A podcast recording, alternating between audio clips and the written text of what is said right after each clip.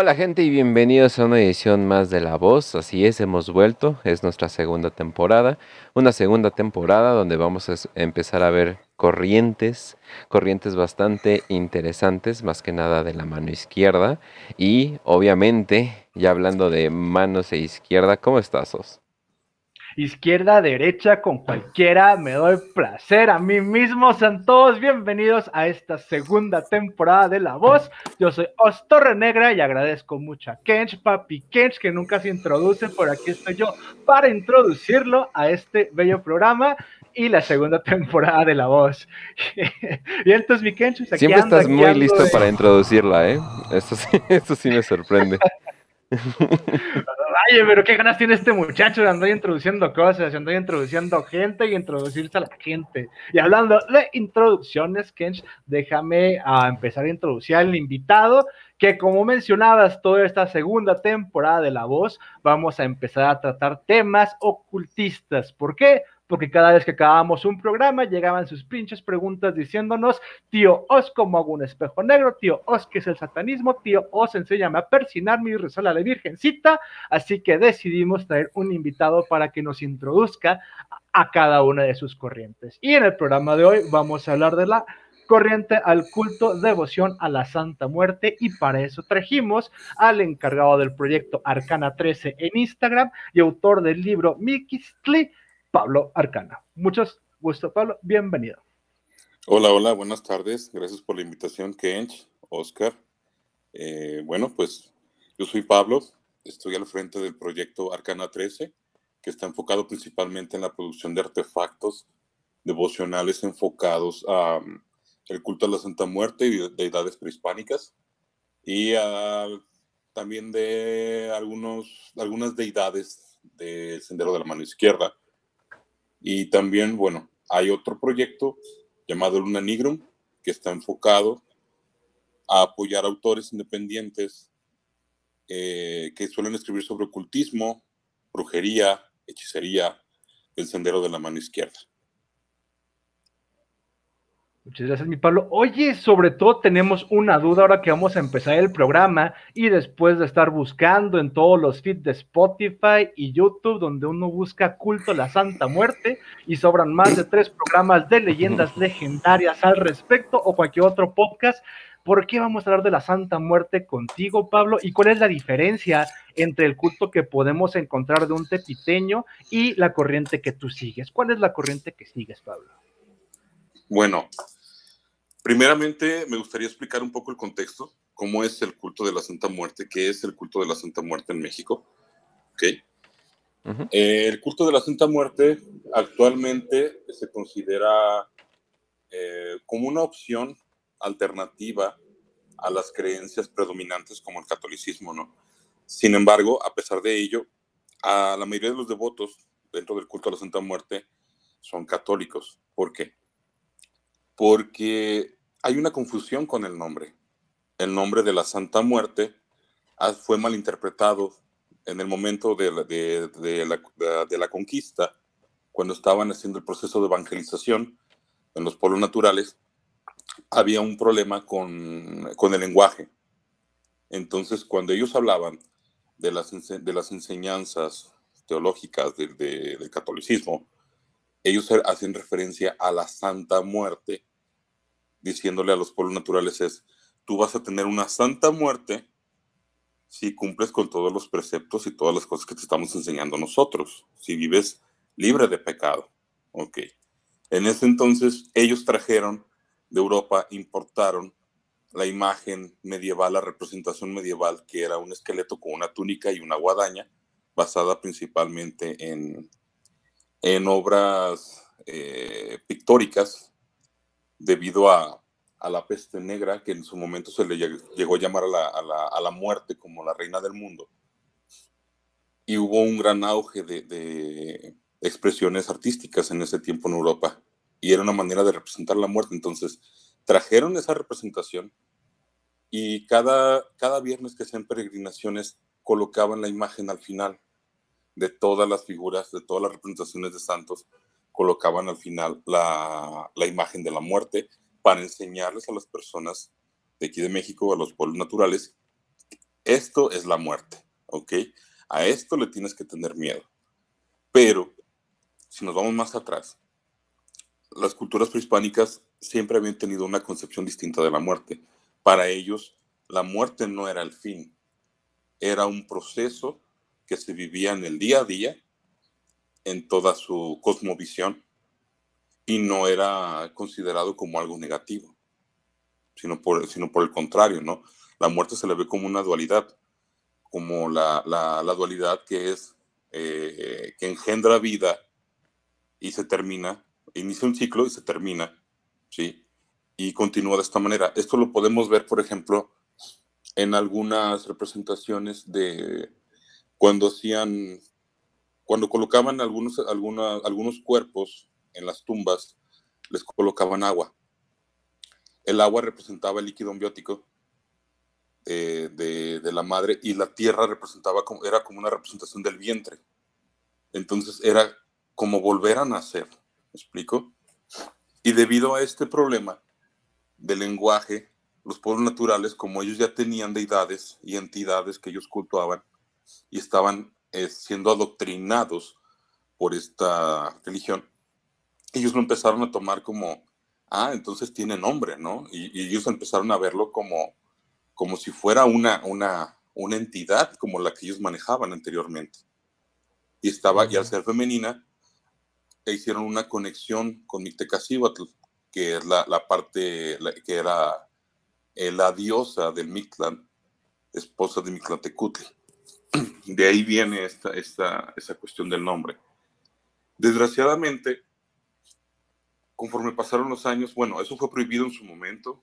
Las personas que tenían representaciones en madera, que empezaban a hacer ese tipo de culto, fueron perseguidas, muchos fueron asesinados y pues el culto fue prohibido, ¿no? y desapareció en ese entonces. La gente lo llevaba ya de una manera eh, más discreta. Desapareció durante mucho tiempo, quedó sepultado. Y creo que como en los años 70 volvió a surgir porque empezaron a imprimir eh, unas estampitas donde era una ilustración de una muerte con la mano, en la mano tenía el mundo, tenía una balanza y una guadaña, y atrás venía una oración de protección. Y muchas personas le empezaron a, empezaron a, rendirle culto de nueva manera, ¿no? Lo empezaron a hacer porque eran personas cuyos oficios los colocaban en riesgo. Eran personas que eran, eh, en su principio, eran mercaderes, prostitutas, soldados, policías, taxistas, inclusive hasta ladrones, todo ese tipo de personas que realizaban actividades en donde su vida se colocaba en riesgo comenzaron a tener un interés y a decir, bueno, qué mejor manera de cuidar mi vida y de protegerme que pidiéndole a la muerte que me cuide. ¿Sí? Y a raíz de eso, a raíz de eso, pues las personas decían, bueno, por el nombre Santa Muerte, ah, pues a lo mejor ha de ser un santo. Y es ahí donde se da el sincretismo entre el catolicismo y el culto de la Santa Muerte. Hubo personas que decían que no, no sabían cómo cultuarla. Y entonces decían, bueno, pues por el nombre Santa, pues es un santo. Le pongo una veladora, le pongo flores. Empezaron a tomar elementos que ellos utilizaban de ciertos santos para colocarlos a, la entidad de la Santa Muerte. ¿sí? Se le, las mujeres este, le solían hacer peticiones para encontrar el amor, le solían hacer peticiones para ser protegidos, para que no fueran asaltados, peticiones de salud, y se fue difundiendo y se fue esparciendo de una manera increíble. Principalmente. para retomar. Dime, Para retomar ese punto, por ejemplo, Pablo, sobre la adoración o el culto que se tiene, ya que mencionas que llega a darse ese sincretismo con el catolicismo, y lo primero que haces es, ¿sabes qué? Vamos a fetichizar las cosas, güey. O sea, si yo estoy acostumbrado a prenderle veladoras a los santitos, y pues la Santa Muerte es un santito, le prendo veladoras, me voy de rodillas de aquí a, al pinche cerro, regreso y le, aviento cinco rezos. Este, se da este tipo de oración dentro del culto de la Santa Muerte tradicional, como lo mencionas, o sea, este culto antiguo de los pueblos precolombinos, donde me imagino le rendían culto desollando cabrones, lo pozole, a ¿cómo cambia, güey? ¿Cómo se ese sincretismo de simplemente le rezo como si fuera un santito más, como si fuera un San Judas Tadeo, al culto antiguo que tenían los, los, otros pueblos, de pues vamos degollando cabrones o vamos ofreciendo a los enemigos en sacrificio, que viene más dentro de nuestra cultura que simplemente seguir el sacrifichismo, ¿no? O sea, ¿cómo se da esa diferencia y por qué se da, güey? Esa diferencia yo creo que se da por la misma ignorancia de la gente, porque, bueno, sin hablar mal de nadie, es muy común encontrar el católico promedio si te fijas, te habla de, los pecados, de ciertas cosas, pero ¿cuántos realmente profundizan o estudian de lleno la Biblia, ¿no? Para empezar. Entonces fueron cosas que se, que se han ido deformando y que han pasado de boca en boca. Han pasado de boca en boca y la gente no quiere, no quiere ser señalada como pecador, porque para empezar la Iglesia Católica rechaza a la Santa Muerte y el simple nombre lo ve como blasfemia porque para ellos el único que venció la muerte fue Cristo, bla, bla, bla, ok. De, hecho, dentro del concepto católico, un santo es alguien que llevó una vida de, santo, de santidad y de buena fe y que puede cumplirte un milagro. Y pues, ¿en qué momento la muerte se, se vuelve un santo si ni siquiera está viva, no? ni siquiera fue encarnada, exacto. Y de ahí vienen explicaciones que se crea la gente de que yo he escuchado explicaciones de que fue una monja asesinada, de que fue un sacerdote asesinado, de que fue la hermana de la Virgen, de la Virgen María y de que fue el ángel eh, Arrael, el ángel de la muerte, ¿no? Que creó Dios. ¿Por qué? Porque es, es comprensible, pero no es justificable, porque ellos siempre te hablan desde la fe, te hablan desde el yo creo, o van a una tienda esotérica y preguntan, y para no ser señalados en la sociedad como pecadores, o como si estuvieran, entre comillas, cultuando al diablo, ellos siempre tratan de buscar una explicación y la mayoría es esa, es un ángel, es la niñita blanca, es la, es la flaquita. Siempre tratan de hacer ese tipo de cosas. La hermanita de Jesús, ¿no? Ajá, siempre tratan de hacer ese, ese tipo de, de, de, cuestiones cuando realmente lo que es la Santa Muerte es una entidad que es una fragmentación de la muerte misma. Sí, esta, esta, esta, vamos a colocarlo así como si fuera una deidad, que tiene distintas fragmentaciones, las cuales se han, este, han sido cultuadas en varias partes del mundo a través de los años de distintas maneras y que tienen elementos en común.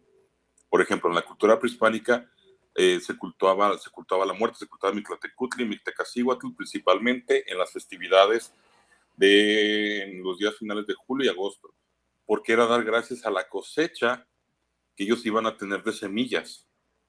Sí, o sea, el fin del ciclo, pero a la vez representa un inicio, esa dualidad. ¿Sí? Y lo que no aceptan las personas, muchas personas en México, es eso. Y va, a sonar tal vez algo hasta gracioso. Cuando yo escribí el libro, yo me puse a buscar, inclusive realicé algunos viajes eh, para a ferias del libro, este, para conseguir material de Lina y hay material escrito por especialistas, por historiadores, sociólogos, este, antropólogos, donde explican todo ese tipo de, cuestiones detalladas, ¿no? Y a mí me parecía este, gracioso que no hubiera nadie hasta el momento, Alicia, que no hubiera nadie hasta el momento que escribiera, que, que, que hubiera escrito algo así, ¿no? Hubiera escrito algo así. O sea, todo mundo, si te fijas, la mayoría de los libros lo escriben desde la fe. Hasta hay un libro que se llama La Biblia de la Santa Muerte, donde supuestamente te dicen que es una religión y hasta te dan una serie de mandamientos. Mm. Y volvemos a lo mismo, es que la gente no investiga, la gente no hace lo, lo posible por conocer lo que predican, lo que cultúan. Y es de ahí donde viene todo ese tipo de confusiones.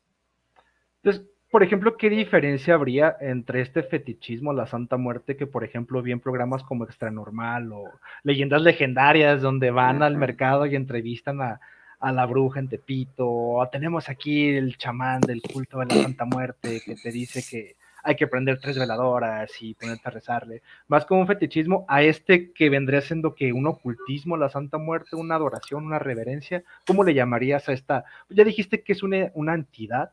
De hecho, ¿sabes a qué me suena, güey? A esta, como este sincretismo de la misma muerte, el pedo de las Valquirias, por ejemplo que llega Wagner y las dibuja como esas señoras gordas, con, con pinches cascos de cuernos, güeras, cantando óperas, cabalgando, cuando dentro de los cultos nórdicos eran más como una especie de skinwalker, güey, como una especie de pinche ser que llegaba y te mataba, como una representación de la muerte, que se te presentaba atractiva cuando morías en combate de una manera honorable y cuando se te presentaba como skinwalker, como feo, como terrorífico, cuando le caías gordo a alguna de esas valquirias por andarle faltando el respeto al dios, ¿no? Entonces, se dan estos pueblos, ¿sabes que es un sincretismo, es una entidad pero le quitamos todo lo que es esta entidad a la muerte, que era una valquiria, la convertimos en una vieja gorda con cuernos que canta ópera. Igual me imagino aquí tenemos una presencia universal de la muerte, todos sabemos que nos vamos a morir y esta misma entidad está afuera, solo que la quitamos esta, esta idea de, de culto, esta idea de la entidad y la representamos como un santito más, ¿no? Como dices, como la hermanita de Cristo, como la, la hermanita de la Virgencita, una santita, una monja que, que nomás son huesitos y todos vamos a ser huesos y por eso todos le rendimos culto, ¿no? Según estos cotorreos de, de que comúnmente se conocen en México como el culto a la Santa Muerte. Entonces, ¿cuál es la diferencia? lo hacen de una manera más romántica. La diferencia yo creo que radica en la ignorancia, en primera, y otra, en el temor. ¿Cuántas, cuántas personas realmente cultúan a la muerte? Por devoción y no por miedo. Porque si, si nos vamos a eso, muchas de las personas le piden para no morir. Y están viendo la muerte desde la perspectiva del judio-cristianismo, donde la muerte es el fin. ¿Sí? Siguen todavía con, ese, chip.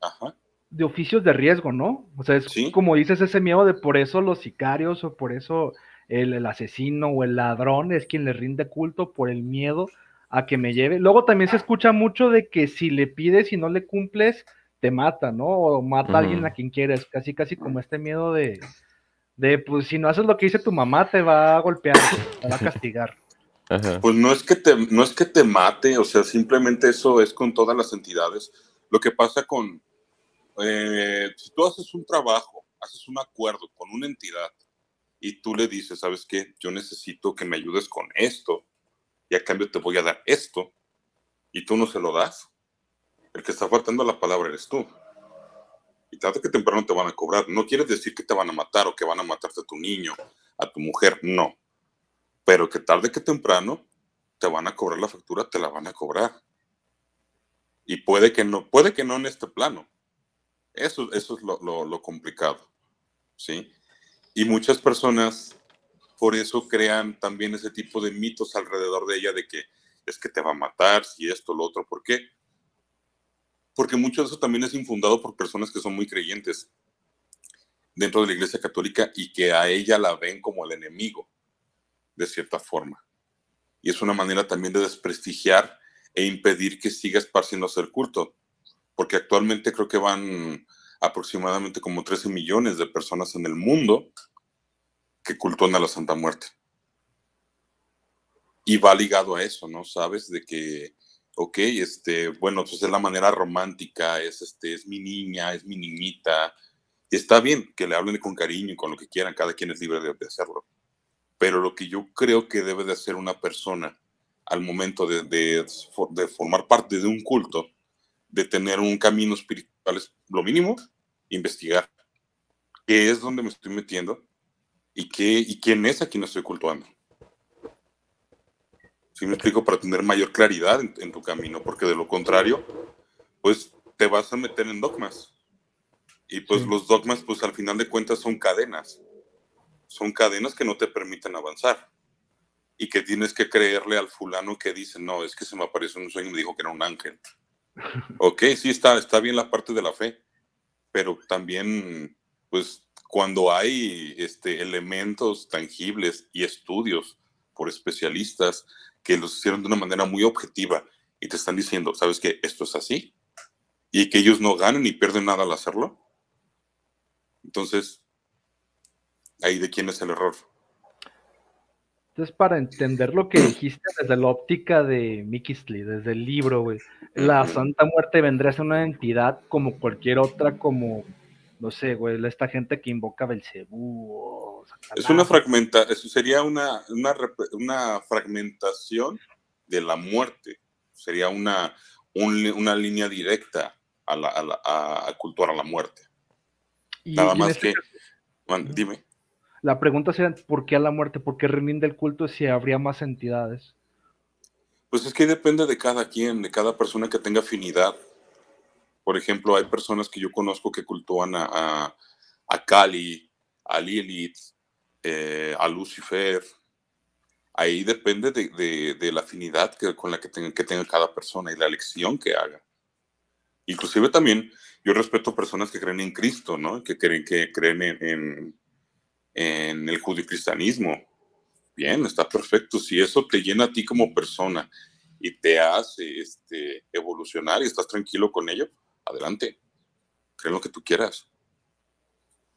Yo creo que ahí lo que tiene que haber es mucha, mucha libertad y mucho respeto a, a los cultos de otros. El problema viene cuando llegan personas que empiezan a deformar y también quieren imponer ahí yo creo que viene, viene un, pequeño problema en ese tipo de cosas. Porque pues mucha gente no, ahí es donde cae la gente en el dogma, porque muchas personas no, no hacen eh, lo posible por indagar más y se quedan nada más con lo que les dicen. Ese es el problema. También porque este culto se da en otros lugares como en Argentina y allá o en el sur, como San la Muerte, o, o, por ejemplo aquí, menciono pues Tepito porque es el lugar más conocido, ¿no? También creo que en Catemaco, en Veracruz, se le rinde culto y mucha gente por parte del culto de la Santa Muerte.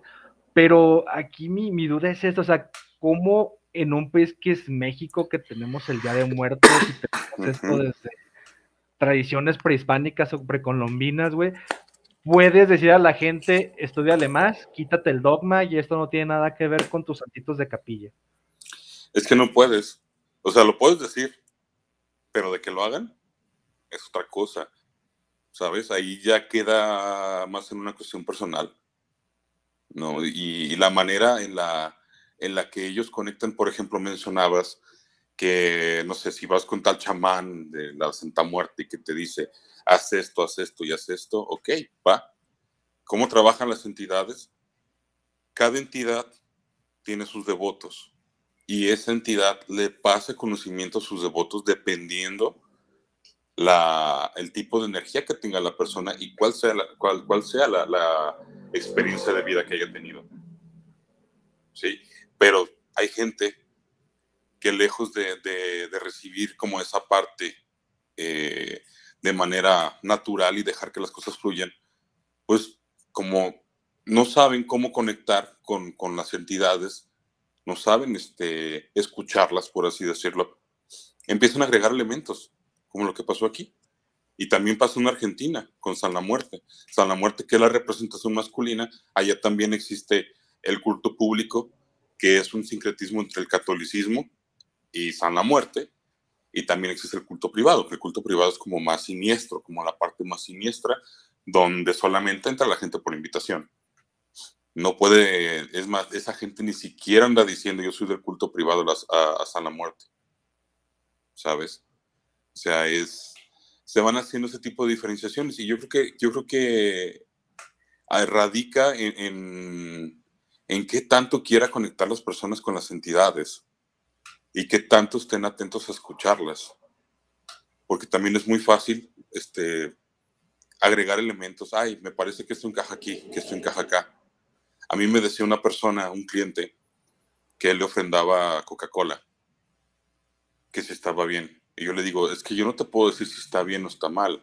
Lo que yo te puedo decir es que en lugar de ofrendarle Coca-Cola, que es una bebida industrializada con un montón de procesos y químicos, trata de ofrendarle elementos más orgánicos, porque cuando un elemento es más orgánico tiene mayor pureza energética. Entonces la entidad, la entidad lo recibe de mejor manera. Mm. Sí. Y es, lo, mismo también. Es lo más chilango que he escuchado en toda mi vida. La Coca- la Coca-Cola. Ofrecerle Coca-Cola a la Santa Muerte es como Jesus. Un bolillo, ¿no? sí. Pues bueno. Inclusive le puedes ofrecer hasta una piedra que te encuentres en tu camino, que tú consideres que, que es bonita y si tú se la das con mucho respeto, lo que importa no es la piedra, es, es la energía con la que se la estás dando, es la intención con la que se la estás dando. La devoción para con la entidad, ¿no? De hecho, hiciste Ajá. la mención de Cali, o sea, es, la- es el mismo tipo de culto que se realiza a las identidades allá en, en, en India. Ese pedo es como, ¿sabes qué es la devoción? De hecho, también es una pregunta que tengo. ¿Uno elige ser devoto de la Santa Muerte o ella te elige de acuerdo a esta vibración, como le llamas, o este sintonía que se le puede dar? De, ¿sabes que esta persona me agrada para que me rinda culto? Yo ¿Se creo que se, se puede, se puede dar, interesado? Se puede dar en ambas, en ambas, en ambas circunstancias. Una cosa es que, por ejemplo, empiece a haber acercamientos de parte de la entidad. Ahí depende, ahí entramos en otro tema. Depende qué tanta sensibilidad tenga la persona para escuchar e interpretar las señales que le esté dando. Porque también me ha tocado ver casos de personas, por ejemplo, que van en la calle, toman una foto a, a su tía y resulta que por la luz distorsionada de atrás ven una guadaña y dicen, es que ahí está y quiere buscarme a mí. Y eso ya lo están viendo como con ojos de judeocristianismo de, es que Jesús me aparece en una tortilla. ¿Sabes? Y yo creo que las entidades no hacen este eh, expresiones tan vulgares de su poder. Sí, Mm. puedes tener, por ejemplo, em, es para no salirme del tema, creo que ya me fui poquito. Puedes, este, por ejemplo, te voy a contar una, un- una co- una cosa personal. Yo estuve casado, me divorcié y la casa que yo rentaba era, el dueño de la casa era amigo de mis ex suegros. Bueno, la las cosas no quedaron bien ahí. A pesar de que yo pagaba la renta, me pidieron que desalojara la casa. Yo vivo en un pueblo donde no conozco a nadie. Así. Y aquí las casas se rentan rapidísimo. No hay manera de que encuentres una casa a buen precio rápido. Siempre se rentan rapidísimo. Y por azar del destino, yo un día fui a una florería, compré unas flores para la santa y le dije, ya le había pedido yo que me ayudara a encontrar algo. y vi un teléfono en la calle que decía se renta departamento. Y no sé por qué agarré el teléfono y llamé. Yo no estaba buscando un departamento porque con los muebles que tengo las cosas que yo tenía, no cabía en un departamento. Total, hablando con la persona, resulta que sí, estaban rentando un departamento, pero que ese mismo día se iba a rentar una casa, se iba a desocupar y iban a ir unas personas a ver la casa a las 7 de la tarde y eran como las 4 y me dijo la persona, pero ahorita está mi esposo allá. Si gusta usted ir a verla. Y bueno, agarré mis cosas, fui a verla, llegué y resulta que quedaba dos cuadras del Panteón Viejo. Entonces yo llegué, vi la casa, me gustó, di un apartado. Yo no tenía dinero porque mis ventas se fueron para abajo porque eran las, era la temporada de Semana Santa donde todo el mundo se va de, de viaje, compran útiles para, las, para la escuela de los niños y tiene otro tipo de prioridades antes de comprar artículos esotéricos. Entonces yo no tenía dinero, literal. Me quedaba poquito. Me quedaba para pagar un mes de renta de aquí de con ellos y pagar la mudanza. Total, dije, bueno, me muevo, lo hice. me traje mis cosas, me mudé a la nueva casa y yo realmente estaba preocupado porque yo dije, ¿y ahora qué chingados voy a hacer? ¿No? O sea, me quedaban como 500 pesos en la cuenta de banco y no tenía ventas. Y estaba arreglando aquí la casa y cuando voy a la alacena de aquí de la casa, abro la alacena y me encuentro 12 mil pesos Ah, cabrón. apilados. Eran billetes de 500 apilados. Y yo dije, no mames. Y no me habló por teléfono nadie para reclamarme, ni el dueño de la casa, que, que espero no escuche la entrevista, ¿Y mis 50 mil pesos qué?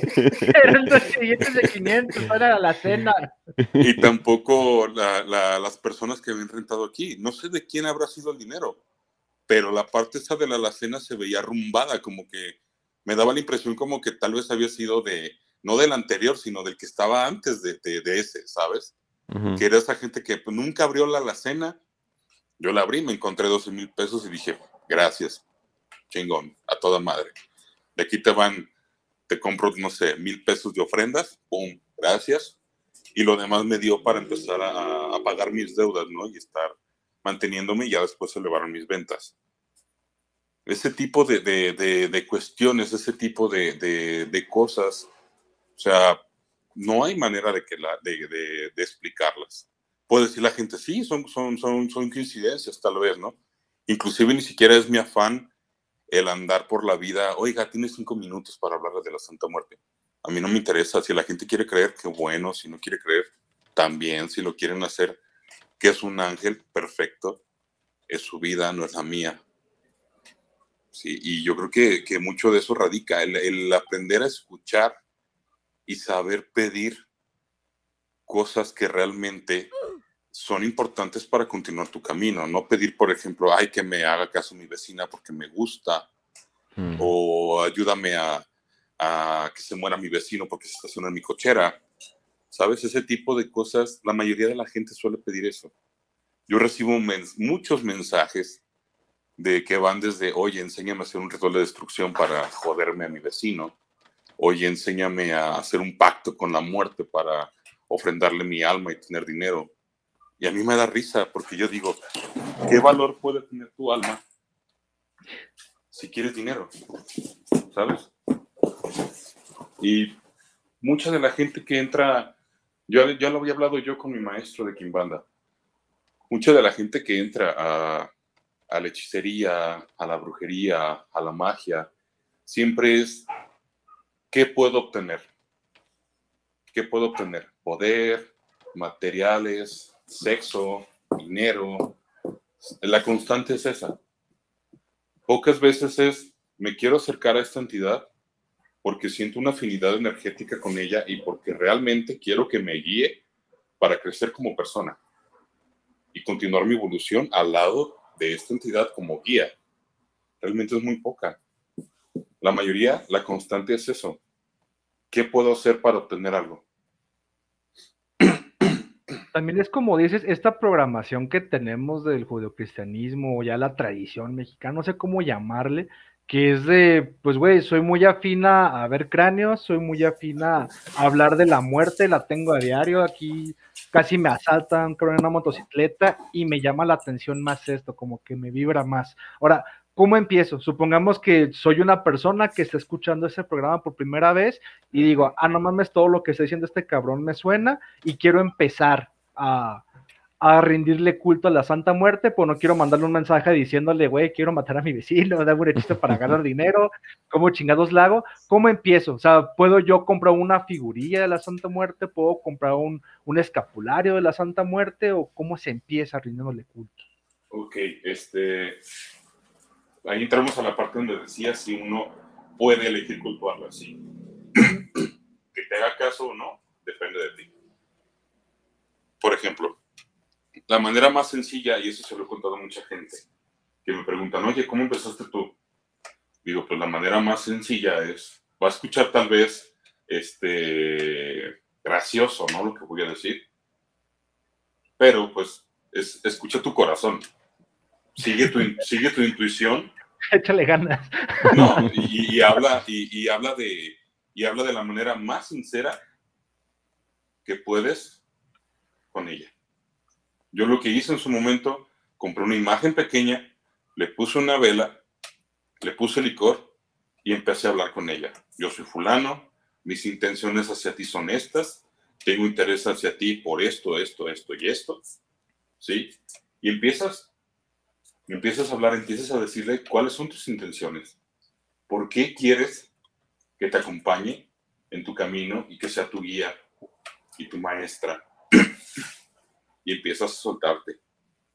Esa es la manera más sencilla y creo yo este, la manera más natural.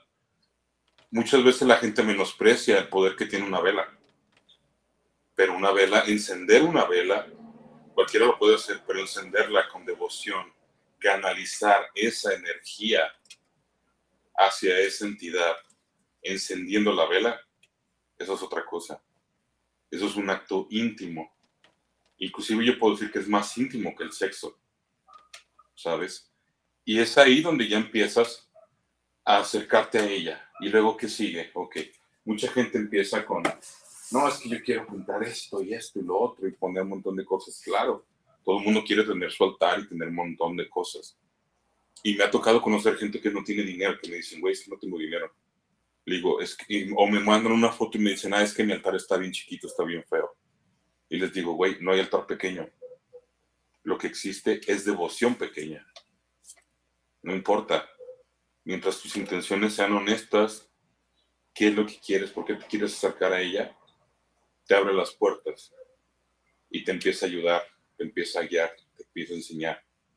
Pero hay que estar más atentos a sentir y escuchar todo lo que nos van presentando las entidades en el camino. Nada pasa por coincidencia, nada es así, eh, ay, pasó porque sí, no. Todo siempre hay un mensaje detrás y siempre hay que, hay que intentar escucharlo, pero antes que eso sentirlo. Tú mismo vas sintiendo cuando eres bien recibido por, por alguna entidad. Simplemente también he conocido personas que han dicho, sabes qué, yo hice lo posible por acercarme a ella, pero no, güey. O sea, no, no me siento cómodo. Ah, si no te sientes cómodo, pues con mucho respeto, te retiras, agradeces y continúas tu camino. ¿Por qué? Porque también no todas las entidades son para todos. Entonces, muchas veces el papel que puede tener una entidad es prepararte para otro camino darte alguna pauta en ese momento que tal vez tú lo vas a ver como un rechazo y vas a decir, ay, no, pues mandó la chingada, esto, lo otro. Pero si tú lo ves de una manera más, eh, más clara, sería, me está enseñando a que este no es mi camino. Y por lo tanto tengo que estar agradecido. Porque el recurso más valioso que tengo es el tiempo. Y ella me está enseñando a que debo de utilizar mi tiempo en otro camino. Hubo el caso con mi ¿Mande? ¿Qué se hace con las figuras cuando uno aprende eso? Cuando dices, ah, sabes que como que no era lo mío. O sea, muchas gracias, este, ya compré mi figurita, pero siempre no porque me dio miedo y la neta soy bien culo y no le quiero seguir aquí. ¿Qué hago con esa figurilla? ¿Qué me recomiendas? Mm, yo diría regalárselas, regalarlas, regalarlo a una persona que realmente sí tenga esa afinidad con ella. Regalarlo con mucho respeto y agradecer. Eso pasó en un caso cercano con mi hermana. Mi hermana hace algunos años me dijo, oye, ¿sabes qué? Me interesa este, acercarme a ella, ¿qué hago? ¿Qué esto? Yo le regalo una imagen. O no, no, ella la compró, ella, ella la compró, sí. Ella la compró, pero ella no sentía afinidad con ella. Ella me decía, es que yo siento la energía de ella muy intimidante muy intimidante y por más que me quiero acercar, no puedo. Decía, no me siento tranquila con ella en mi cuarto. Porque mi hermana es muy sensible y le empezaron a pasar otro tipo de cosas, manifestaciones en su cuarto que no tenían que ver con, con la entidad, pero lo que sí es cierto es que la entidad no viene sola. Pues es, la, la Santa Muerte, es, es una fragmentación de la muerte, pues a su servicio vienen un montón de muertos, ¿no? Que muchas veces no es el afán de ellos el molestarte o querer incomodarte, pero si la persona es muy sensible y la persona no está muy, eh, ¿cómo familiarizada con ellos, pues no te la vas a pasar nada bien, porque vas a empezar a, vas a, empezar a escucharlos, vas a empezar a sentirlos, inclusive puedes hasta verlos. Y si tú no estás familiarizado con eso, pues no va a ser muy agradable que digamos para ti. Y fue algo, fue algo así lo que le pasó a ella y me dijo, ¿sabes qué? Con mucho respeto, yo te la regalo, le agradezco, yo no pertenezco aquí, listo. Le dije, no hay bronca, no pasa nada. Y ya. ¿Y qué hiciste con la figura? ¿La conservas tú? yo la tenía, sí, yo la tenía.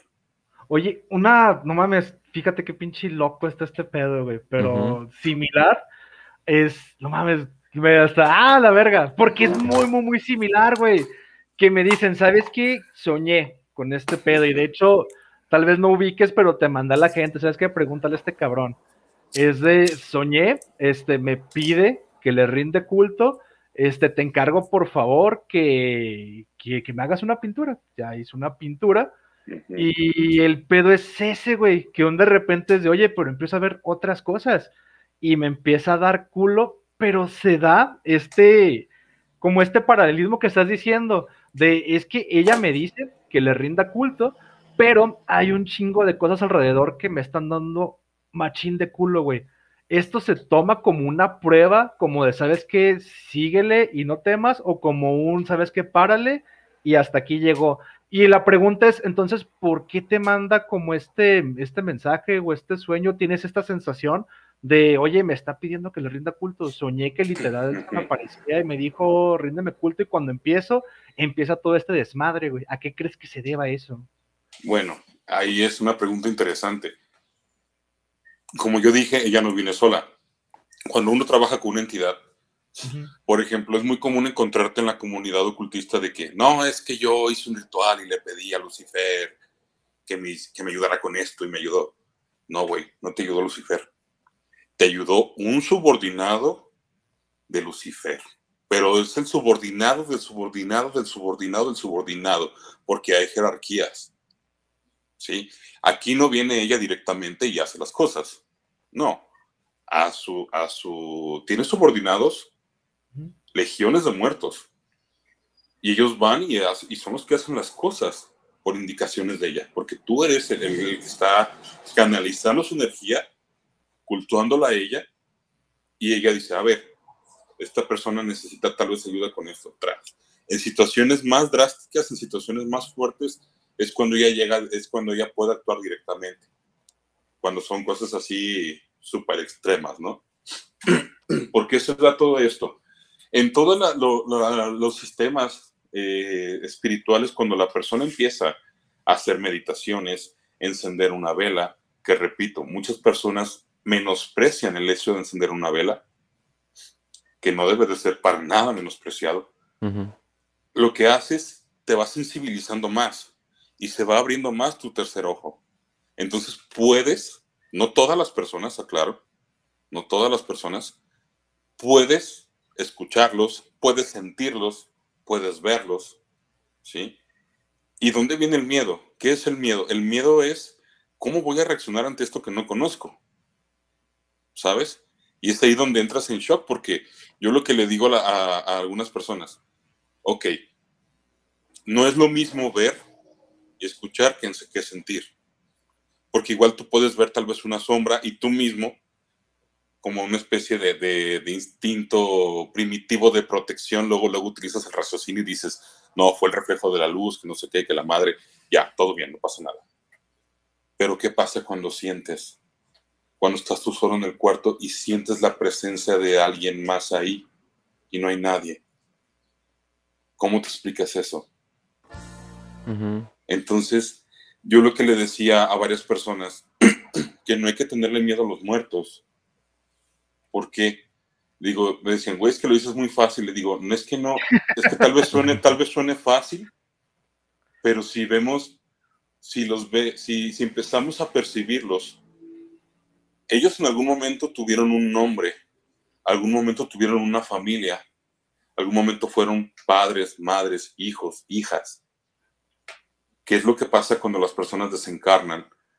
Hay personas que se quedan estancadas aquí, que no encuentran una luz, que necesitan energía para continuar su camino. Y cuando tú empiezas a hacer trabajos espirituales, de hacer meditación, de encender una vela, de hacer tus rituales, y empiezas a tener esa conexión con el mundo espiritual, se te empiezan a acercar, porque va, tal vez va a sonar este, gracioso el ejemplo, pero es como la película de, de, de Ghost, ¿no? Es como la película de Ghost que este güey recurre a Guppy Goldberg porque era la única que lo podía ver. ¿Sí? Entonces, cuando uno, cuando uno empieza a hacer este tipo de trabajos, imagínate que estás en una calle totalmente oscura, que no hay luna, no hay nada, no hay nada de iluminación, estás, estás oscuras en la calle. Y ves, que, eh, y ves que a lo lejos se encienden una luz en una casa. ¿Qué es lo primero que vas a hacer? Te vas a dirigir ahí para pedir ayuda o para tener un punto de referencia para saber a dónde te vas a ir. Y es lo mismo que pasa con ellos. Es lo mismo que pasa con ellos. Muchos necesitan ayuda.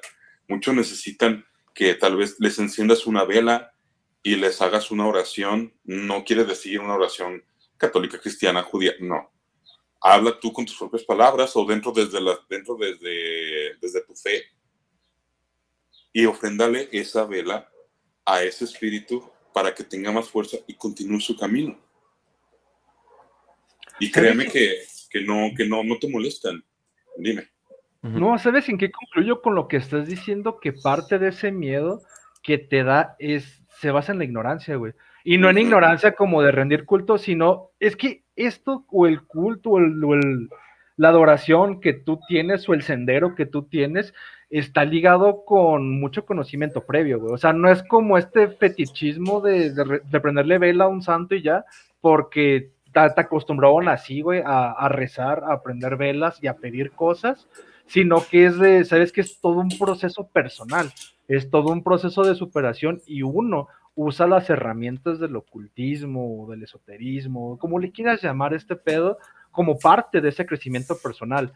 Y si el hecho de que estoy en esta corriente del culto de la Santa Muerte, en esta entidad, como podría estar en cualquier otra, es porque esta corriente me resuena más en lo personal, como dijiste en un principio. Pero todo lo que es esta corriente conlleva que también lleguen estas sombras y este miedo, pero es el conocimiento previo que tengo a decirte, pues no tengas miedo, güey. ¿Por qué? Pues porque sé cómo están las circunstancias, porque al menos tengo esta conciencia, se podría decir, o este conocimiento de saber en dónde estoy nadando, cuál es el pinche río en el que estoy nadando, cosa que es muy difícil, o uno quiere, ¿no? Está bien, bien a gusto viendo cómo está la persona nadando el río, y pues la ve fácil, déjame aviento, y cuando te está llevando la corriente te andas cagando de miedo que al final de cuentas es esta práctica y conocimiento, ¿no? Es que sé nadar, sé cómo nadar, sé cómo no ahogarme, cabrón. Pero ahí vas y te avientas de volada este pinche río, pues te vas a cagar de miedo, güey. No, y también lo que suele pasar es, por ejemplo, cuando empiezas a, a, a cultuar a la muerte, obviamente es una aceleración de ciclos. Todo lo que tenga que caer en tu vida va a caer y de manera rápida y contundente. Y muchas veces las personas no saben sobrellevar eso, no saben sobrellevar la pérdida. Y es ahí donde dicen, es que ¿por qué se llevó a mi abuelito? Si yo la cultuaba, yo la quería, que sabe qué, que la madre, a ver, güey, todo tiene un principio y todo tiene un fin. Se fue tu abuelo porque tu abuelo necesitaba irse, él ya cumplió con su camino. Tú tienes que seguir el tuyo. Y es lo que la gente no entiende. Es lo que a la gente le choca, porque la gente espera que le den pura Nutella, puro panecito con Nutella. Y hay cosas, realmente hay cosas muy pesadas, hay cosas muy cabronas que empieza a cambiar tu, tu, percepción de, del entorno. Por ejemplo, en mi caso, yo hace unos años, a mí me encantaba salir de fiesta. Me hablaban en domingo, iba en domingo, el lunes, martes, miércoles, me valía madre el que fuera. Y era para mí una necesidad en ese entonces. Cuando empecé a trabajar más de lleno con ella, esa necesidad se fue. Yo no quiero, no quiero decir que no me gusta el alcohol, que no me gusta la fiesta, claro, pero ya no tengo la necesidad de hacerlo. Ahora lo hago de manera más consciente. Ahora digo, ay, no sé, cada seis meses, ay, tengo ganas de ir a un bar, voy a un bar, me tomo una cerveza y me voy. Pero ya no tengo esa necesidad. Y es una manera complicada de explicarlo porque em, tal vez no existen las palabras, pero no es o sea, en ese entonces yo tenía, entre comillas, muchas amistades con las cuales estábamos vinculados a través de eso. Y cuando se quita esa necesidad, pues el vínculo desaparece. Y como seres humanos... Y acelerarlos, ¿no? Como dices, acelerar toda esa destrucción. Exacto, y tienes que lidiar con eso. Y en un principio no lo asimilas, porque en un principio de buenas a primeras, pues estabas acostumbrado a estar rodeado de gente y de repente ya no y tal vez en un principio te cuesta trabajo asimilarlo y cuando vuelves a, frecuentar a esas personas que yo quiero muchísimo y siempre los voy a querer, tal vez ya los intereses son distintos, los caminos son distintos. Y es muy respetable, cada quien tiene su camino y cada quien hace sus elecciones. Pero hay ciertas cosas que sí son pesadas y te toma tiempo asimilarlas. Yo alguna vez le llegué a decir a mi maestro, que es como mi mejor amigo, lo considero como un hermano. Y le dije, ¿sabes qué, güey? Yo me siento como si estuviera muerto en vida. Digo, pero es gracioso porque al principio me pesaba sentir ese gran vacío, pero ya después aprendí a canalizarlo para enfocar eso a las cosas que realmente me van a servir a mí a seguir evolucionando y creciendo como persona. El tiempo que yo le dedicaba, por ejemplo, a irme un fin de semana de fiesta, ahora lo dedico un fin de semana a meditar. Y una de las cosas más chidas que puedo tener en mi vida es irme a la cama y dormir tranquilo, sabiendo que en ese día yo hice lo posible por aprender algo, sabiendo que en ese día fui congruente con lo que pienso, con lo que digo y con lo que siento, y que estoy avanzando poco a poquito en mi camino y que me están llegando más cosas. Pero sí hay muchas cosas que, que te van quitando de tu camino. En un principio tal vez no lo asimiles de una manera muy agradable, pero ya después te das cuenta que era lo mejor. Y eso son cosas que la gente no, no le gustan. Dime. Perdón por interrumpirte. Con esto que estás comentando ya responde a las dos preguntas de un principio, güey. Del por qué el culto a la Santa Muerte, pues es como preguntarle a un cabrón que escala montañas, ¿por qué escalar montañas, no? O por qué el cabrón que hace ciclismo, maratón, ¿por qué lo haces? Pues sabes que al final la satisfacción o el esfuerzo que hacen es un trabajo individual, güey. O sea, para mí la satisfacción de correr este maratón o de escalar esta montaña o de nadar en este río, pues es muy personal y no es hasta que experimentas esa satisfacción, ese vencer esta resistencia o adentrarte a este, este antagónico y ser parte de, este, de esta montaña, de este río, de esta carretera en una bici, no lo vas a entender. Entonces, por eso la Santa Muerte es algo como muy propio, así como puede ser cualquier entidad, como mencionas. Y en segundo, ¿qué se diferencia esto a todo el pueblo de Tepito? Es precisamente que es parte de este sendero mágico, es más que como esta magia o esta alquimia personal de, güey, yo elijo esta entidad y esta corriente como una manera de transmutación personal. Al final de cuentas, el, el camino o el mago, el devoto, es el quien rinde la devoción y es él quien tiene que purificarse, no la entidad. La entidad va a existir por encima de, del devoto, por eso el devoto el que tiene que ir perfeccionando cómo llevar a cabo la adoración, ¿no? Por así decirlo. Sí, porque también hay mucha gente que nomás se limita a verla como un santito. El de, ay, ayúdame a conseguir novia, ayúdame a conseguir trabajo, ayúdame a esto, ayúdame a otro. Todo el tiempo es un ayúdame, ayúdame, ayúdame, ayúdame, ayúdame. Entonces entran en el juego de, la persona que le pide a Dios eh, conseguir trabajo y se quedan sentados en el sofá. O sea, levántate, búscalo y pídele que te abra las puertas. Eso es donde, donde también entra la voluntad, donde entra el interés, el poner de tu parte, porque ellos no son niñeras, ellos no están ahí a ver, ay, ay, ¿cómo te chiqueo? Ay, ¿ahora qué quiere un niño? No, güey. No, no, no. Y hay mucha gente dentro del ocultismo y dentro de la, de la hechicería que la gente dice, es que yo con este ritual domino demonios. No, güey, no dominas demonios. Te hacen creer que los estás dominando. Te hacen creer. Pero cuando descarnes, te van a cobrar factura, güey. Y volvemos a lo mismo. Dime. Eso que comentas, por ejemplo, ¿cómo sé? Porque también ha llegado un chingo de gente que me dice lo que comentábamos antes de empezar el programa, ¿no? Como Ye y eso de Become a Living God, de que hoy es el culto a Lucifer y mañana es el culto a Asmodeus y luego el culto a Cthulhu y van cambiando porque dicen, no, güey, espera, hoy me llegó la vibración de Lilith, güey, y hoy tengo esta vibración de este demonio sumerio bien raro, y hoy siento que, no sé, güey, tiene que ser el chupacabras a quien le rinda culto porque se me apareció en un sueño, güey. ¿Cómo, evitas andar cayendo en el sendero del conocimiento o en el sendero de ir avanzando dentro de la magia, el irte probando de todo, de chile, mole y pozole para, pues no perfeccionar nada, ¿no? Volverte un, un pinche mar de, de conocimientos de un metro de profundidad, como decimos aquí en el programa. Mira, está muy bien estudiar de todo, está excelente estudiar de todo, pero el que, el que mucho abarca, poco aprieta. Y muchas, y yo te lo puedo decir, de la gente que yo conozco que es muy seria en esto, pero sí que yo respeto y admiro, todos ellos, cada vez que hacen una ofrenda, que hacen un ritual, todos terminamos hasta la chingada de cansados. Cuando yo hago ofrendas fuertes una vez al mes, en una noche, yo termino molido, termino jodido, dos, tres, cuatro días, cuando hago un ritual fuerte dentro de mi templo de Kimbanda o dentro de la Santa Muerte, termino jodido toda una semana.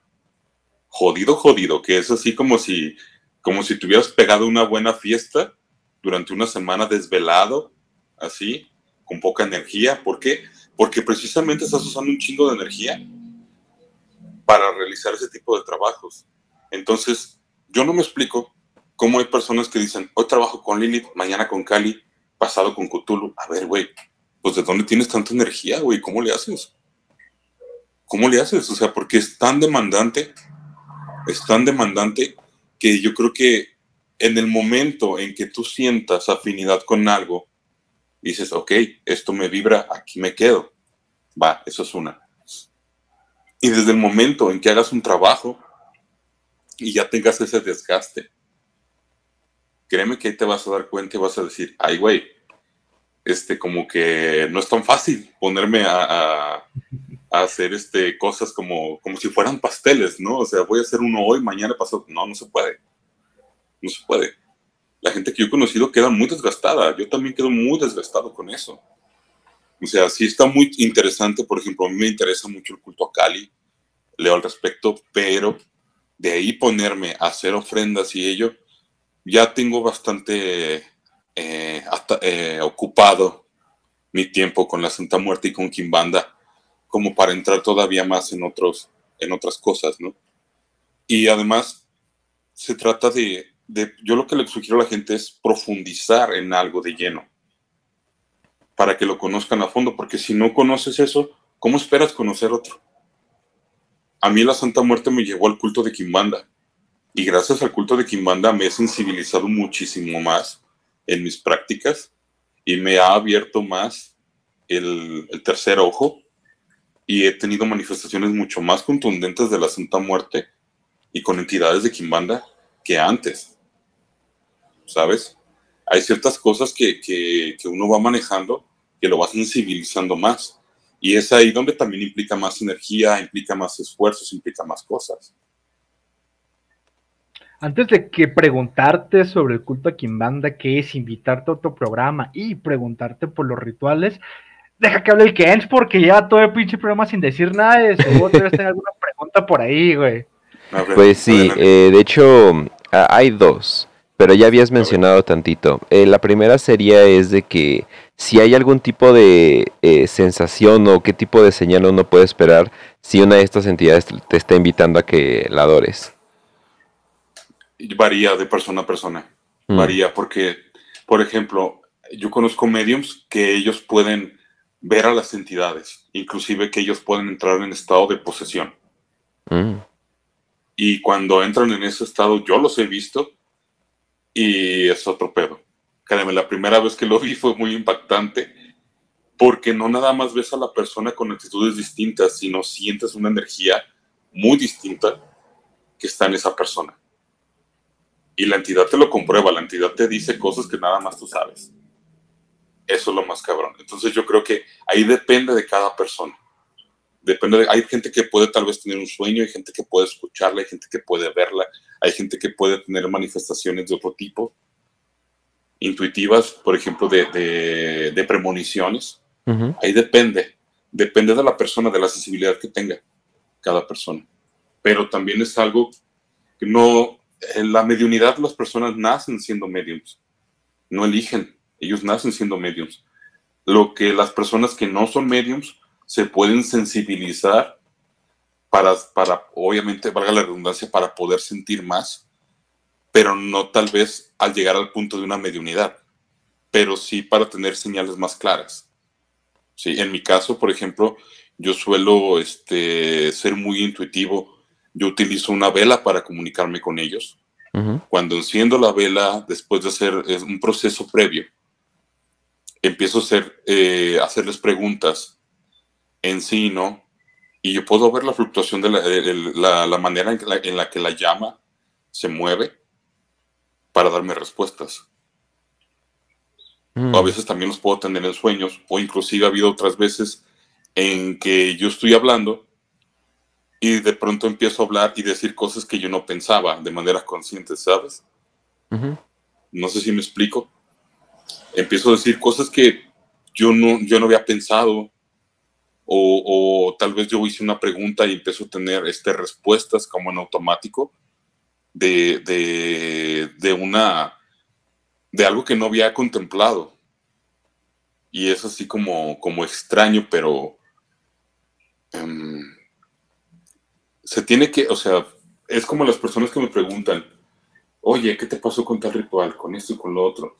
Yo lo que les digo es que de nada me va a servir contártelo, te lo tienes que hacer, porque es todo un proceso, ¿sí? Y ya tú lo vas sintiendo, tú lo vas sintiendo, porque desde el momento en que te levantas ese día, desde ahí ya empezó el ritual, porque ya te vas mentalizando que vas a hacer eso. Me pasó una vez, fui a un cementerio de noche a hacer un, un ritual, y bueno, dejé unas ofrendas, busqué una tumba en lo más oscuro del cementerio y empecé a llamar al espíritu que estaba ahí. Yo sentí que era una energía femenina, no había nada de iluminación en ese lugar. Yo ni siquiera vi el nombre, no vi nada. Sentí una energía femenina, pero una energía como materna. Y escuché a lo lejos la voz de una mujer.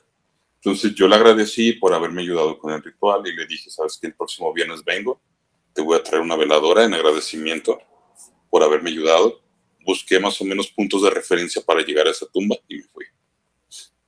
Llego el próximo viernes, le compro unas flores, unas velas, ahí busco los puntos de referencia y digo, ah, es aquella de allá.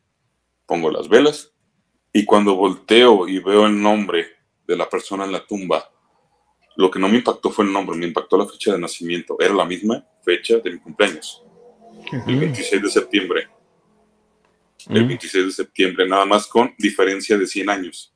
Y era una mujer, la de la tumba. Era una señora. Y son ese tipo de experiencias que vives y que no hay manera de explicarlas. Y tal vez si se lo cuentes a otra gente, pues no te va a creer, tal vez va a haber quien lo ponga en duda y esto y lo otro, pero hay una cosa muy importante, pues yo no busco convencer a nadie a mí me da igual si la gente cree o no cree, es cosa de ellos, no, es su vida, no la mía. Yo tengo mis respuestas, tengo mis cosas y listo. Y yo creo que va por ahí. Cada persona va teniendo sus respuestas, cada persona va teniendo sus señales. ¿Y cuál era la otra pregunta que me decías? Así pues, de hecho va a ser algo, algo parecida a la respuesta, me imagino, pero ¿hay algún tipo de sensación, cambia el ambiente cuando ya has tenido un contacto exitoso con esta entidad? ¿O simplemente es cuestión de, que tú estás haciendo algo mal o algo así? Depende de la persona, porque ha habido casos en que yo he conocido gente que han tenido respuestas este, hostiles hacia ellos Hubo el caso de, un conocido que él utilizó unos símbolos que se encontró en internet para hacer un ritual con la Santa Muerte y él la vio en el plano astral y ella lo agredió en el plano astral. Él vino y me dijo, güey, me pasó esto. ¿Qué hago? No mames. Le dije, mira, güey, pues con mucho, con mucho respeto, eh, regala su imagen, le dije, ¿y en tu vida se te ocurre agarrar un símbolo que te encuentres en internet y trabajar con ella, ¿no? Porque, pues, todos los rituales abren puertas. Muchas veces las personas hacen un ritual y, y tienen la expectativa de que va a pasar como en las películas. Ay, voy a ver una sombra. Ay, se va a ir la luz. Va a pasar esto. Y pues, no, no pasa lo que esperaban. No lo pueden ver pero todo eso son abrir puertas. Entonces, la, ¿qué es lo que hacen esas personas? Ay, voy a hacer otro al día siguiente porque ese no funcionó y abren otra puerta. Voy a hacer otro y, abren otra puerta. Y es ahí donde se va toda la mierda. Mm. Porque después no saben cómo cerrarlas, no saben cómo lidiar. Y hay tantas energías envueltas ahí que empiezan, que terminan perjudicando a las personas cercanas a él, al lugar y a esa persona. Y aquí a lo que voy es de que las, las cosas que se sienten son distintas. Yo he sentido eh, un gran amor de parte de ellos, pero al mismo tiempo también he sentido, me he sentido muy intimidado. Me han hecho sentir que no soy nada, así. que, que soy menos que un pinche grano de arena en la playa. ¿sabes? Pero, Y- ajá. ¿Y si tú no le quieres rendir culto, hay al- algún aspecto negativo? Pues si no le quieres rendir culto, no lo haces. O sea, si O sea, sientes no que, te, que te está llamando y tú así de, nah, o sea, no, no importa. No, porque al final de cuentas, eh, la- eh, mm, mira, cuando empiezan a ver, empiezan a ver eh, señales de que, ay, que te, que te empieza a buscar y eso, es porque tú previamente hiciste algo para eh, demostrarte un cierto interés en ella. Mm, Y eso aplica con todas las entidades. Ninguna entidad va a llegar y va a decirte, ven, trabaja conmigo, tú eres el elegido. No, nunca va a pasar eso, nunca Oye, va a pasar bro. eso. Y por ejemplo, como por, no sé si llamarle memoria genética o qué, pero de, ah, es que mi abuelo practicaba esta madre o mi tía y como que estoy teniendo estos mismos sincronismos que él tenía, güey, y siento que me están llamando como por algo que, que fue ahí. ¿Eso se, se da? ¿Y qué Sí, puedo sí hacer en ese aspecto, güey? Sí, sí se da, güey. Por ejemplo, hay una concepción muy errónea que tienen las personas sobre la brujería. Muchas personas se llaman brujos, pero realmente no son brujos, son hechiceros. Un brujo, un brujo de verdad viene de un linaje de sangre. Sí, por ejemplo, en el caso de mi maestro de Brasil, su madre es italiana y su padre es alemán. La familia, por el lado, por el lado materno, ellos practicaban brujería desde antes de que Italia se formara, fuera considerado un estado, un país. Y ellos ya tenían, los ancestros de ellos ya tenían tratos y pactos con entidades, con deidades. Y eso se va heredando. Esa, esa memoria genética se va heredando. Hay personas que puedes, por ejemplo, en, en mi caso, mi madre es medium, mi madre toda la vida ha sido molestada por muertos. Ella no puede dormir con la luz apagada, porque siempre está escuchando, eh, es- escucha voces, siente que se siente, siente la presencia de alguien ahí, ¿no? Este, o siente que a veces le, tocan la espalda y es por eso, ¿no? Por la, por, yo no sé mis ancestros si, si alguien de ellos había tenido ese tipo de, de prácticas por el lado materno, pero sí se hereda, sí se hereda y no es un camino, como me dijo una vez mi maestro y yo concuerdo totalmente con él, es un camino de mierda. Suena muy Mm. culero, suena muy negativo, tal vez contraste con todo lo que he dicho anteriormente, pero hay veces que te pasan cosas que no esperas y que te toman por sorpresa. Y tú no lo eliges, ¿sabes? Y hay veces que, por ejemplo, mi hermana, mi hermana ya no eligió este, ver sombras. Le pasa. Le pasa, ¿no? Mi hermana este, ha escuchado gruñidos de animal en su cuarto y, sin- y no hay ningún animal en el cuarto. Han, han- han arañado la puerta de su cuarto, ¿sabes? Y ese tipo de cosas, pues, no es como, como que muy Alguien- grato para muchos. Alguien que está pasando lo mismo que tu hermana, ¿qué recomendarías? ¿Simplemente ignorarlo, seguir, rezar, güey? ¿Saben alguna de María y se acabó todo? ¿O qué, qué haría si me pasa eso yo? ¿Qué harías? Yo lo que le dije a mi hermana es, este, enciéndeles una vela con mucho respeto, colócales un vaso con agua y ofréndales tabaco.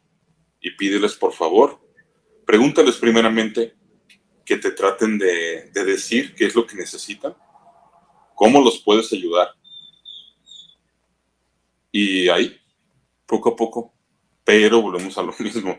No, a no toda la gente le va a parecer grato. No toda la gente puede estar preparada para eso. Porque desde el momento en que tú les prestes más atención, les des más energía, Te van a manifestar y te van a decir, ¿sabes qué, güey? Este, tal vez en un sueño o, o- o te pueden hablar al oído y te pueden decir esto. ¿Sabes? Es, es un poquito delicado ese aspecto. Sí, sí, Simón. Sí, es un poquito. No, no mucha gente este, se atreve a, a- a hacerlo.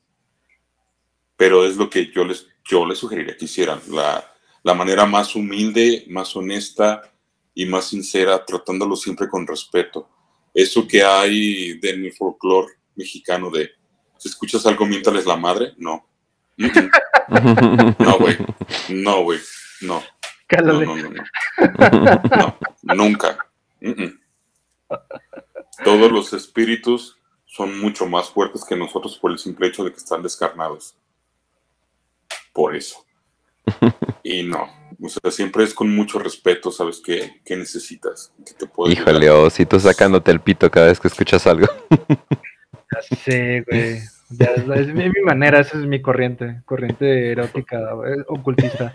Oye, antes de irnos, Pablo, por último, y ya para darle el, último, la, la cereza al pastel aquí, algún rezo, algún ritual, algo, ¿sabes qué? Ahora sí me quiero acercar a la Santa Muerte, con todo respeto le digo, ¿qué me recomiendas como una, un pequeño ritualito, un pequeño rezo para empezar con toda esta devoción a esta entidad?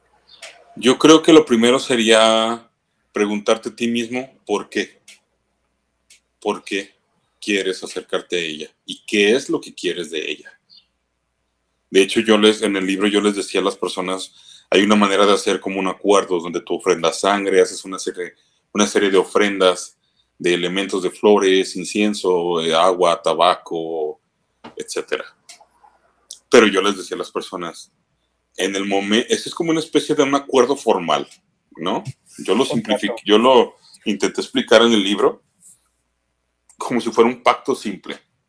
¿Sabes qué? Yo quiero eh, que me ayudes a evolucionar en mi camino espiritual. ¿No? Yo creo que antes de llegar a ese punto, lo que la gente debería de hacer es preguntarse por qué.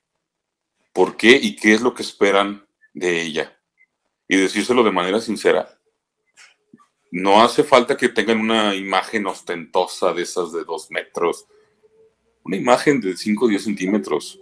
Que lo único eh, que sirven las imágenes a final de cuentas es ayudarnos a canalizar mejor nuestras energías.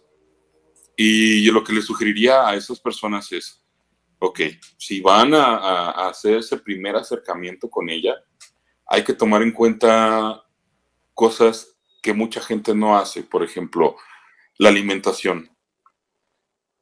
Ese día no se come ni carne, ni carnes rojas, ni carne de cerdo, se come nada más ensaladas, poquito pollo o pescado y poquito arroz. De un, de un plato que es un 100%, el 60% va a ser ensalada, lechuga, y el 40% se divide en dos, 20 proteína y 20 carbohidratos no tomar alcohol, no consumir drogas, no tener actividad sexual mínimo tres días antes de, que se va a hacer ese primer acercamiento.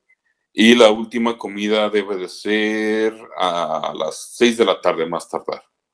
¿Por qué? Porque todo ese tipo de, de todos los alimentos contienen energía. Nosotros entre más ligeros y limpios estemos nosotros al momento de acercarnos, va a ser más intenso y va a ser más fácil que podamos sentir esa energía y esas respuestas que buscamos. La mejor manera es colocarle un vaso con agua o un vaso con licor. Pueden este, encender algo de tabaco, colocar este, una pequeña imagen si quieren para poder canalizar más esa energía y ser sinceros, hablar con ella, decirle, ¿sabes qué? Yo estoy aquí por esto, esto, esto y esto. Hacerlo en un sábado, de preferencia a medianoche. Solos, con una sola, con una sola vela, en un cuarto oscuro. Es lo que yo sugeriría, porque, porque básicamente es estar haciendo un, acto devocional desde que se elige la comida, desde, desde ella tienes una intención hacia dónde vas. Y ya en el momento de hacer las cosas, ya sabes que, mira, me acerco a ti sin miedo, por eso lo del cuarto oscuro, sin, luces, nada más con la vela. Me acerco a ti en la intimidad y yo soy este. Me gustaría hablar contigo por esto, esto, esto, esto y esto y esto y esto las personas van a empezar a sentir, van a empezar a sentir. Y eso es importante. Antes de hacer eso, mi sugerencia es que tomen un baño con ruda y romero, hagan una infusión en una olla más o menos de un litro y medio. Cuando al primer hervor le apagan, dejan que reposen las hierbas en el agua, ya que esté a una temperatura tolerable, lo cuelan en una jarra, toman un baño y después con esas hierbas se lavan ellos mismos, que es para eh, limpiar nuestra energía y poder sentir más y acercarnos más a la entidad con respeto. Eso es lo que yo sugeriría en una primera instancia. Ahí, a final de cuentas, no hay por qué tenerle miedo a la muerte porque cada paso que damos es un paso más cerca de ella. Como decía Pati Chapo, para allá vamos todos. Pablo, gente, la gente que te quiere contactar, que le llamó la atención el programa, que te escuchó en Spotify y dice, ah, no mames, este cabrón, ¿cómo le hago para contactarlo y no preguntarle cómo matar a mi vecino? ¿Dónde te encontramos? ¿Dónde puedo comprar tu libro? Dinos. Me pueden escribir a, um, Instagram, eh, me encuentran como arroba devotional artifacts, ahí me encuentran y con mucho gusto este, se les pueden aclarar sus dudas y ayudarlos en, en cosas que necesiten. Si obviamente me, me, hacen una pregunta como cómo puedo matar a mi vecino, pues los voy a ignorar. no, porque se me hace bobo ese tipo de cuestiones. Y pues eso, ahí está el contacto. Y pues agradecerles mucho a ustedes por la oportunidad, Kench, Oz, por eh, darme un espacio aquí para compartir con la gente un poco sobre el culto a la muerte y pues nada, espero que todos encuentren lo que buscan en sus respectivos caminos, que los haga sentir en paz y que puedan ir a dormir tranquilos sabiendo que hicieron algo por crecer y mejorar como persona día con día. Antes de que, no, gracias, antes de que quien termine el programa, gracias a ti, sé que para la audiencia habitual, este programa es donde están las groserías, donde estamos diciendo pito, pero estuvo bien interesante, güey. De hecho, estás invitado y me gustaría, como dijiste, hacer el segundo de Kimanda y seguir con el proyecto para, para con las entrevistas y como con esta pequeña escuelita esotérica. La neta, muchas gracias y pues Kench, despide esto, bebé, por favor. Así es, gente. Bueno, Antes de que diga groserías y la cagues, y ah, no mames, este pendejo ya cagó cerrando el programa. también gracias a Lendir por suscribirse y ya saben gente como toda como todo eh, la programación de Radio Marrano este lo pueden encontrar pero en su feed separada en Spotify en Telegram en YouTube y obviamente en d donde estamos ah, aquí. Por cierto un saludo a toda la audiencia y al chat que nos están viendo en vivo. Eh, también eh, pueden contactar a, a Pablo en Devotional Artifacts y lo, lo, obviamente, si lo contactan, eh, pues no sean pendejos y, le digan, oye, pero qué pedo con. No, no, no. A ver, si puede ser algo que puedan googlear, pues mejor googleenlo. Obviamente, si quieren su opinión, pues le dan su opinión. Yo solamente digo para que no vayan con pendejadas. y. Eh, Porque los conocemos, muchachos, los conocemos. Sabemos quién nos escucha. Y también eh, nos pueden encontrar en un buen de plataformas de podcast, ya saben, pero si nos quieren contactar a nosotros principalmente, ya saben, a mí en Twitter y en Telegram me pueden contactar en arroba ken1611 y a os en Twitter en arroba tacos de canasbol. Eh, ¿Sigue esa cuenta activa? Sí, ¿verdad? Si activa arroba tacos de canasbol o si no, ya active el bot de respuestas en el canal de Telegram de Robando tu Planeta. Y si quieren escuchar mi preciosa voz, así como lo hicieron en este programa, aunque la voz de Pablo está más hermosa, me encuentran en Spotify en arroba robando tu planeta. No es cierto, Spotify no hay arroba, nomás busquen robando tu planeta. Pero en Telegram sí, póngale arroba robando tu planeta y ahí me encuentran en el canal de Telegram o el podcast en Spotify. Donde Kench estuvo esta semana, este lunes, bien bonito el Kench diciendo. Sí, hablando, hablando de caníbales y cosas por el estilo. Sí, lo usual. Usual, Santa Muerte, caníbales, todo lo que tenga que ver con leyendas legendarias y extra normal y Jaime Maussan, como no. Sí, pero bueno, gente, entonces ya saben dónde nos pueden encontrar y dónde pueden encontrar a nuestro invitado. Nos vemos en 15 días donde vamos a estar teniendo programas similares que tengan que ver con todas estas eh, corrientes esotéricas. Y por el momento, ya saben, eh, despide el programa. Como saben, muchachos, si no les gustó el programa, se aguantan la nueva temporada de esto va. Espero alguien aprenda algo y nuestra audiencia habitual, pues aquí viene el siguiente programa de Dos Marranos, un destino, donde van a hablar de cómo dejar el vicio, el vicio, papá. Saben que ah, los amo y como siempre les deseo, salud y victoria. Ay, sí es cierto, y otro programa después de este. sí, en, media hora hago el en vivo, en menos. Aquí no quédense en el canal si no se quieren perder de nada. Pero bueno, ahí nos vemos, gente.